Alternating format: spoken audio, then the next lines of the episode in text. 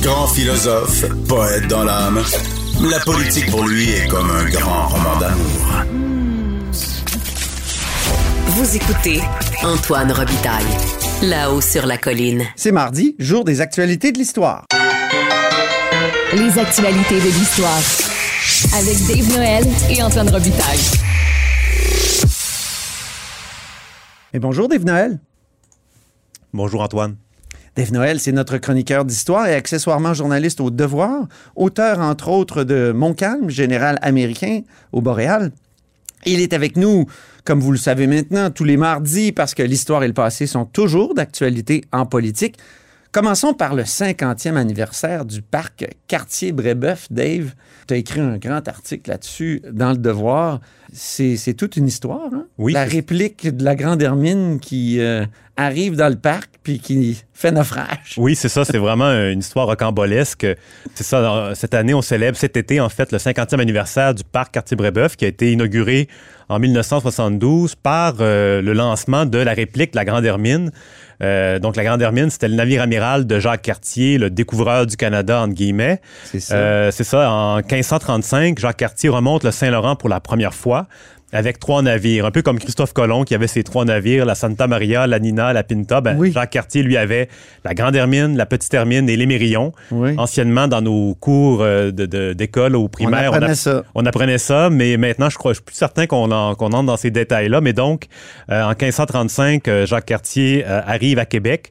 Euh, il rencontre euh, les Iroquoiens du Saint-Laurent, qui ne sont pas les Hurons. C'est vraiment un autre peuple qui, est, qui, a, qui a disparu euh, par la suite en raison des maladies, des guerres. Euh, Iroquois, Iroquoien, faut pas se mêler. faut pas ou- se mélanger. Non, les hein? Iroquois du Saint-Laurent, c'est euh, une autre population qui occupait le- la vallée du Saint-Laurent Mhm. et qui, après le passage de Jacques Cartier, justement, en raison du choc microbien, des guerres, se sont dispersés. Il y en a certains qui ont intégré d'autres peuples. Puis là, on entre dans un débat historiographique excessivement sensible Oui. et controversé. OK. Euh, on n'a toujours pas le fin mot de l'histoire, mais donc, pour euh, simplifier, euh, c'est les Iroquois du Saint-Laurent qui reçoivent Jacques Cartier en 1535. Mais dans les fameuses minutes du patrimoine de- des années 90, euh, c'était un peu plus simple que ça. Oui, tout à fait. On, on condensait en une minute euh, des, des événements très complexes. On peut d'ailleurs entendre euh, celle qui était consacrée à l'arrivée de Jacques Cartier à Québec en 1535.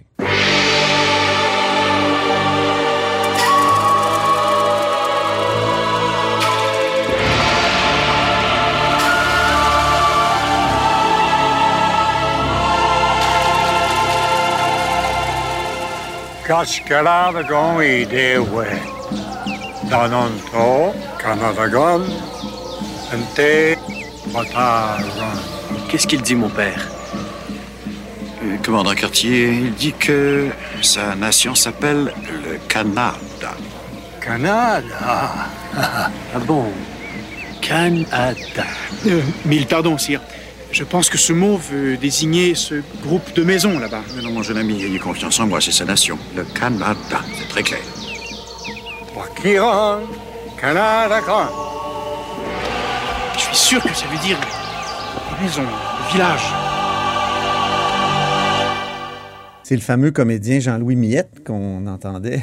Oui, qui jouait le rôle d'un prêtre, alors Oui. qu'on sait qu'il n'y avait pas de prêtre avec Jacques Cartier Ah. en 1535. euh, et euh, on entend aussi un simple marin qui réalise que le, le Canada n'est pas l'endroit où on se trouve, mais plutôt le nom le- pour village. Donc, euh, c'est ça. Mais c'est amusant, ces minutes-là du patrimoine, parce qu'on a la vision de, la religion qui est un peu obscurantiste, qui refuse la vérité. Donc, il y a vraiment ouais. des, des sous- des sous-textes dans cette, Dans une minute. dans une courte minute. euh, c'est vraiment amusant, mais quand même, on, ça, ça rend bien le, le côté que les, les deux, les deux civilisations ne parlaient pas la, la même langue à ce moment-là, donc il y avait des problèmes de... Mais en même temps, les deux fils euh, du chef de Nakona que Cartier avait fait enlever en 1534 étaient présents, donc il y avait, et eux avaient appris le français euh, en France pendant leur séjour là-bas, et Cartier les avait ramenés, donc il y avait quand même des On interprètes. peut penser qu'ils ont joué le rôle d'interprète à ce moment Ouais, c'est ça. Même s'il était quand même hostile à Cartier en raison de la, la façon que ça, ça s'était produit. Et en plus, en allant en France, il s'était rendu compte que ce qu'on leur donnait en Amérique euh, comme euh, offrande ou pour un échange de, de, de fourrure, ben, ça valait pas grand-chose euh, par rapport à, sa- à- au marché français. Donc, ça a contribué à, aux tensions. là. Euh, Cartier pour son deuxième voyage, parce qu'on connaît bien le premier, quand il va à Gaspé, il, il plante sa fameuse croix, Oui. il prend possession du pays au nom de François Ier. Euh, donc, le deuxième voyage, euh, on le mandate pour qu'il aille plus loin un peu, qu'il aille voir jusqu'à Hochelaga. Donc, il remonte cette année-là jusqu'à ce qui est devenu Montréal. Et il revient à Québec pour hiverner. Donc, on lui a donné 15 mois de vivre sur ses navires. Euh, il cherche un havre, un port où mettre ses bateaux et il remonte la rivière Saint-Charles, qui est aujourd'hui une petite rivière euh, euh, qui parcourt la ville de Québec. Il remonte les, les trois premiers kilomètres et il les installe dans la rivière Léret, qui est un ruisseau qui se jette dans la rivière Saint-Charles. Et euh, il les fait remonter à marée haute parce que, le, le- disons que la profondeur de cette rivière-là n'est n'est pas très, très, très forte. Et il passe l'hiver là-bas. C'est donc à ce moment-là qu'il construit un fort euh, pour protéger ses navires. Et c'est à cette année-là aussi que, pendant cet hiver-là, que la- le scorbut se propage parmi les, la centaine d'hommes d'équipage. Oui. Euh, il va être sauvé, euh, les, les membres de l'équipage vont un être remède sauvés. amérindien qui Oui, l'ANEDA qui va être un, un- un remède qui va leur permettre de, de- de se remettre, mais il va quand même perdre 25 compagnons euh, du scorbut. Et euh, finalement, est-ce qu'il va l'obliger d'ailleurs à laisser un de ses navires sur place euh, parce qu'il manque de matelots pour les manœuvrer les trois navires, donc il en laisse Ah, un oui. sur place. On ne sait pas exactement si c'est la petite Hermine ou l'Émérillon, mais c'est certainement un des deux. Et euh, au printemps, il repart. euh, en France. Et euh, c'est ça, ce parc-là, dans le fond, c'est sur ce site-là que ça s'est produit, tout ça. Et euh, euh, dans le fond, quand Champlain arrive à Québec pour fonder Québec en 1608, donc une soixantaine d'années plus tard, il remarque des vestiges euh, près de la rivière Léret. Il comprend que c'est les restes du passage de Jacques Cartier, dont il a lu les- le récit de voyage, mais il ne trouve pas le bateau, par contre. Il ne trouve pas l'épave euh, de la Petite Hermine, ou du moins, il n'en parle pas dans son récit. Il faut attendre aux années 1835, où là, on- pour le, le 300e anniversaire de l'arrivée de Jacques Cartier, où la société, il y a une société qui s'appelle le Cercle, historique, le Cercle catholique de Québec, qui Oui. installe une première croix près de ce qu'on, appelait l'hôpital de la Marine, à l'entrée de la, de la rivière Saint-Charles, là où on va trouver un, un pôle euh, de- du futur tramway de Québec. Là. Donc, Ah oui. Non loin de la Rock City. Là, le- le- le- Là où il y avait l'édifice de la Croix-Rouge, si je ne m'abuse, qui a été fait. démoli depuis. C'est à peu près là qu'on a planté une première croix. Et en 1887, on en installe une deuxième sur le bon site cette fois, qui est la, la- la croisée de la rivière Léret et Saint-Charles. Et euh, en 1889, on installe un monument en granit. Et là, on a le premier ministre Honoré Mercier qui se présente et qui, le- qui prononce son fameux discours euh, euh, Cessons nos luttes fratricides. Cessons nos luttes fratricides. Oui. C'est ça qui est écrit sur euh, le, le monument devant le Parlement, le fabuleux monument d'Honoré Mercier. Oui, c'est ça. Mais à ce moment-là, on est vraiment sur les lieux. Et on dit même qu'il y avait 100 000 spectateurs. 100 000. On est pas, pas longtemps après l'affaire Louis Riel, donc c'est vraiment, il y a un engouement patriotique. Ah oui. Et Honoré Mercier, à ce moment-là, il, euh, il- il espère dans son discours que le lieu va devenir un, un site de pèlerinage patriotique. Euh, malheureusement, pour, pour lui, ça ne va pas se produire. Euh, D'ailleurs, j'ai parlé à Gilles Galichan, l'historien de Ouais. Walou, qui lui se rappelle que dans les années 50-60, euh, ce qui était l'embryon de- de- du parc Cartier-Brébeuf, où il y avait le monument en pierre de Mercier, euh, où Mhm. Mercier était, euh, c'était un endroit un peu qui sentait mauvais. Il y avait quelques bancs de parc, des bosquets. C'était vraiment pas un endroit euh, sympathique. Ben, la rivière Saint-Charles a été traitée comme un dépotoir oui, ben c'est ça depuis tout au long du 20e siècle. Tout à fait. Donc, jusqu'aux années 50, on jetait même des carcasses d'animaux. C'était vraiment un cloaque assez ma- malodorant. J'ai déjà descendu la rivière Saint-Charles en canot. Puis euh, un, un jour, j'ai aperçu le toit d'une voiture dans le fond. Ah oui? L'eau était assez claire. là. Ouais, ouais. Il y avait vraiment comme une. Ah, c'est- un endroit épouvantable. D'ailleurs, dans les années 70, on avait construit une espèce de muret tout le long de- des premiers kilomètres de la rivière pour faire un peu comme à Paris, les quais de la Seine. Eh mon Dieu. Mais euh, finalement, ce que ça faisait en sorte, c'est que ça a vraiment accentué l'effet égout Hmm. de cette rivière-là qui avait plus de- de- d'oxygène. Et là, heureusement, on les a enlevés. Euh, donc, et ça. Finalement, pour revenir au parc, c'est en 1957 que euh, Diefenbaker, lors d'une visite, annonce que le fédéral va euh, acquérir les- le, le- le premier petit parc qui avait été conçu dans les années 1880. Ah, le fédéral. c'est Oui, le fédéral, oui, oui, c'est Diefenbaker qui se présente et euh, donc on, on- il achète l'endroit qui n'est pas un. C'est vraiment le site de la rivière Léret. Et en, en 1969, on a euh, Jean Chrétien, qui est ministre des Affaires amérindiennes et du Nord canadien, qui euh, lance les travaux parce que là, on décide de de réaménager les lieux pour accueillir la Grande Hermine. Donc, la Grande Hermine, la réplique euh, du navire de Jacques Cartier qui avait été construite euh, en 1966 sur le chantier de la Davie à Lévis. Oui. À ce moment-là, on construit une réplique euh, au coût de 2,4 millions de dollars en dollars d'aujourd'hui. Ouais, c'est en dollars d'aujourd'hui. Oui, tout à fait. Ouais. Ouais, J'ai fait de la conversion. Ce navire-là, d'abord, il doit aller à l'Expo 67 pour symboliser, représenter les débuts du Canada. Et par la suite, il doit revenir à Québec et être le, le clou du spectacle du futur euh, lieu historique euh, quartier Brébeuf.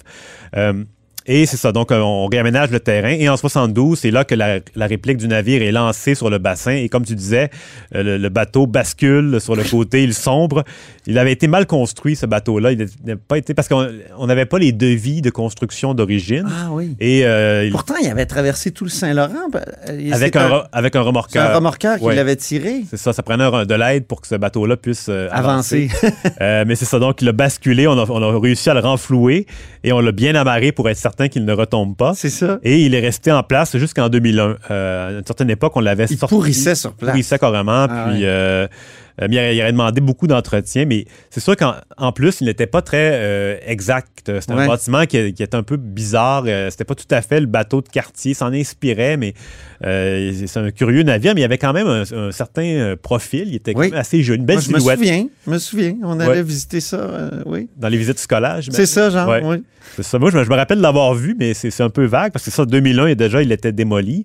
Et on a aussi détruit la maison longue iroquoienne qui se trouvait à côté, qu'on avait érigée dans les années 80. Ah, ouais. Donc, ce qui fait qu'aujourd'hui, il reste plus grand-chose dans le parc reste 50 une ans. espèce de carcasse, non? De- Euh, non, c'est ça, c'est une, œuvre d'art qui est censée représenter la petite hermine C'est ça. euh, de ah, la petite termine. Oui, c'est ça. Mais c'est vraiment un des, des- comment dire, un, un monument très minimaliste. Là. Vraiment? Oui, oui. Puis en plus, on a On enlevé dirait les restes d'une baleine. Ben, c'est ça, on va, il voulait symboliser les deux. Ça symbolise l'armature d'un navire et Ah. également euh, les ossements d'une baleine. C'est ça, c'est vraiment expliqué sur le, le monument. Euh, et en plus, la croix qui avait été installée en 1887, qui a été bénie Oui. par le pape Jean-Paul II Oh. en 1984, euh, elle a été retirée en 2018. Euh, on a, on a- à Parc Canada, on m'a indiqué que c'était pour des raisons de, de sécurité. Le, monument en acier était, risquait de s'effondrer, donc Ah. on l'a retiré. Ce qui fait que tout ce qui reste aujourd'hui, c'est vraiment le monument en granit euh, qui avait été inauguré par Honoré Mercier. Sinon, c'est un parc vraiment pour euh, pique-niquer Oui. et euh, faire des barbecues. Depuis la pandémie, on voit ça maintenant. Moi, je des- passe là en courant des souvent. nuages de fumée là, qui sortent, qui sortent des bosquets. Mais c'est Oui. vraiment un bel endroit. C'est un Ah oui. très beau parc, mais Puis maintenant, Euh, ça sent, ça sent, ça sent bon. ça sent, oui, ça sent bon. Et euh, par contre, le, le- le- comment dire, les vestiges archéologiques, euh, il n'y en a pas du tout. C'est ça qui est paradoxal. On a un lieu historique, mais il n'y a absolument rien à voir, même en- sous le sous-sol, parce que euh, les briqueteries qui étaient en place à l'époque ont retiré tout le, le sol, ara- la couche arabe sous, Ah, la oui. pelouse, et euh, pour faire des briques.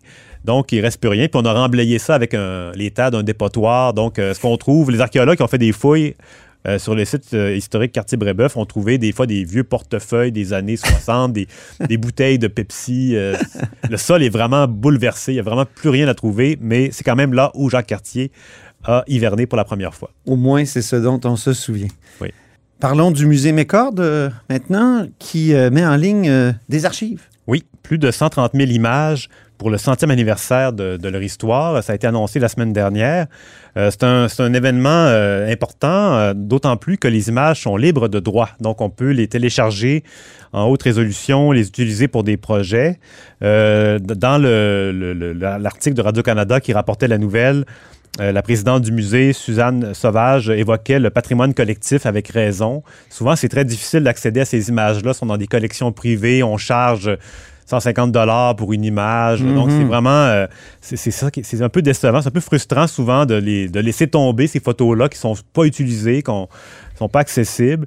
Euh, donc, euh, c'est ça le, le- le contenu de ce, ce fonds d'archives-là. Euh, on a notamment les archives photographiques de William Notman, le fameux photographe. Fameux, oui. Excuse-moi, situe-moi.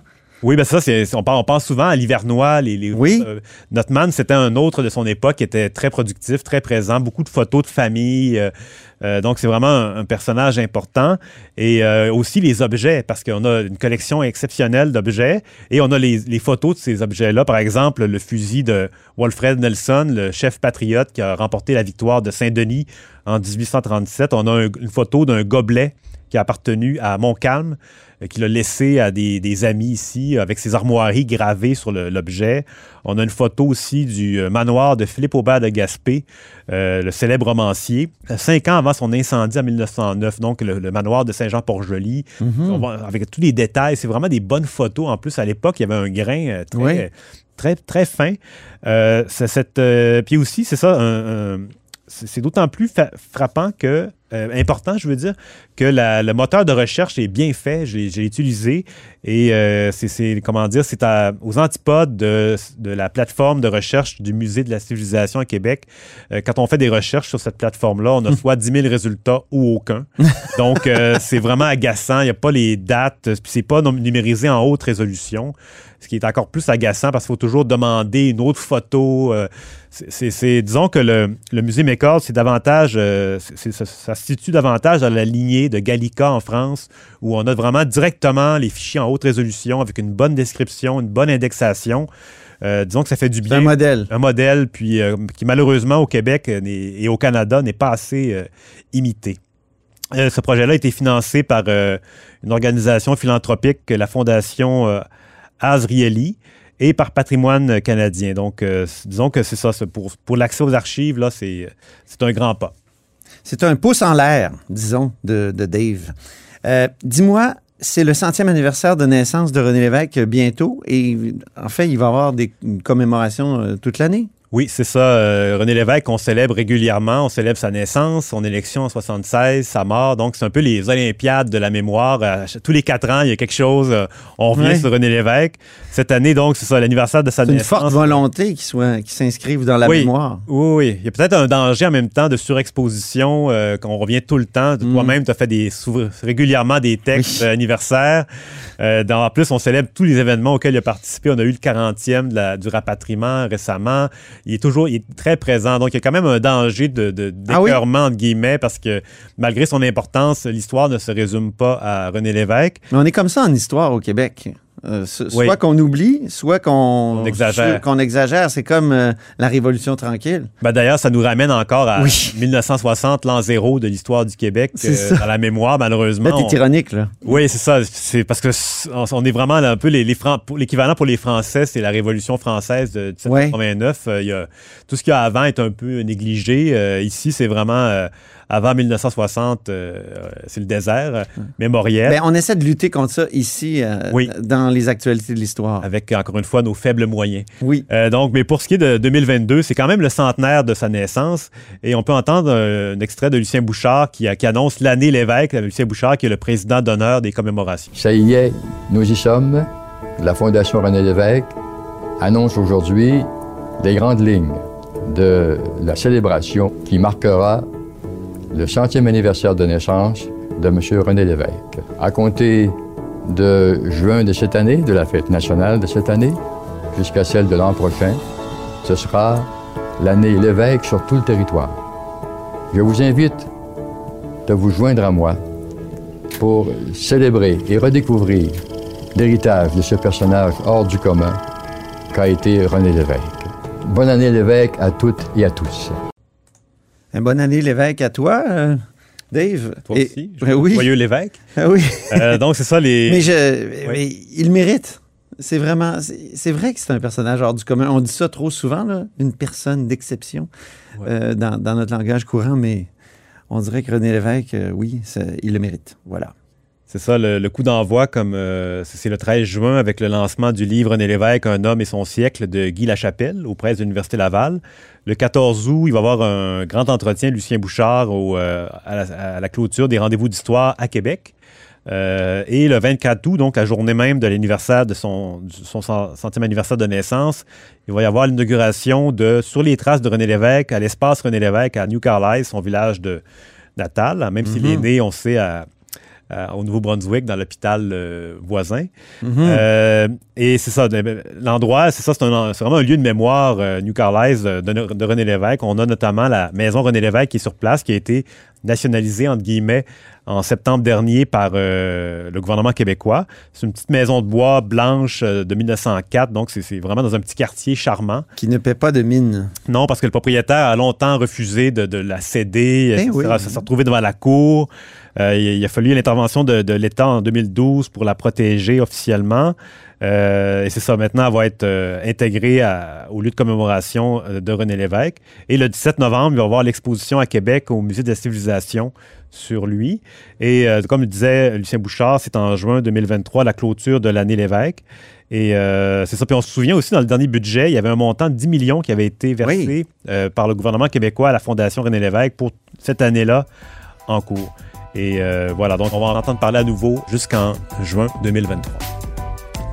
Ben, comme je l'ai dit, René Lévesque euh, le mérite. Merci infiniment, Dave Noël. Merci Antoine. On se reparle la semaine prochaine pour d'autres actualités de l'histoire. Et c'est ainsi que se termine La Haut sur la Colline en ce mardi. Merci beaucoup d'avoir été des nôtres. N'hésitez surtout pas à diffuser vos segments préférés sur vos réseaux. Ça, c'est la fonction partage. Et je vous dis à demain.